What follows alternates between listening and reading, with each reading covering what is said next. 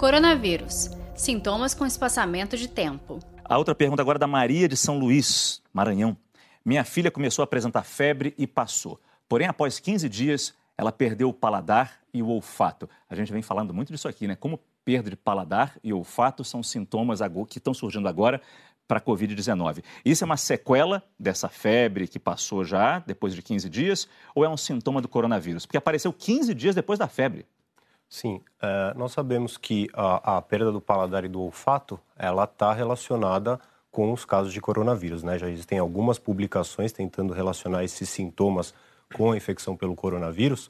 Uh, então, sim, é, esses sintomas devem ser um sinal de alerta para uma possível é, infecção por coronavírus atual, que talvez não tenha tido a ver com a febre inicial dela, ou pode ser até uma manifestação tardia de uma infecção por coronavírus, o que não é tão frequente. Porém, é importante que, já que nós sabemos que uh, essas manifestações, como perda de paladar e perda de olfato, estão relacionadas com infecção por coronavírus, que essa filha mantenha-se em casa, tá, respeitando as medidas de isolamento domiciliar e que preste atenção na evolução desses sintomas, tá, e que a princípio se mantém em casa e não procure o serviço de saúde se forem só esses os sintomas e que só procure o serviço de saúde se ela apresentar uma piora importante principalmente com falta de ar. Saiba mais em g1.com.br barra coronavírus.